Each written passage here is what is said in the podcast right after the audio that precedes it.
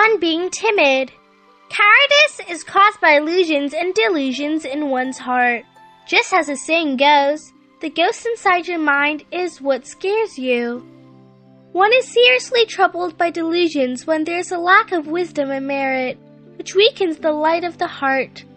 Those with merit have a peaceful mind, those with wisdom have no fear. One should exercise filial piety and do good deeds more often to accumulate merits, to learn and think more to gain wisdom.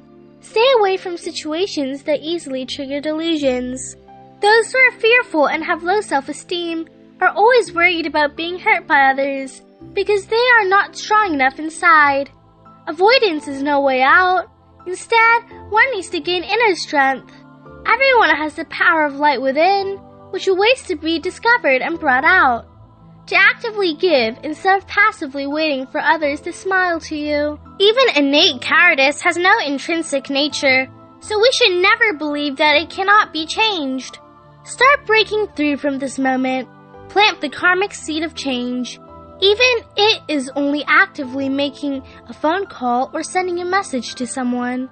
If we have no direction in life and lack aspirations, we will easily become dependent on the environment, judging oneself with the opinions of others, and constantly chasing after the external, which is how a sensitive and vulnerable character is created. This is a vicious cycle. If we keep on living in the opinion of others, we will become more and more lost and have a stronger need for outside approval, which will make us increasingly fearful of failures.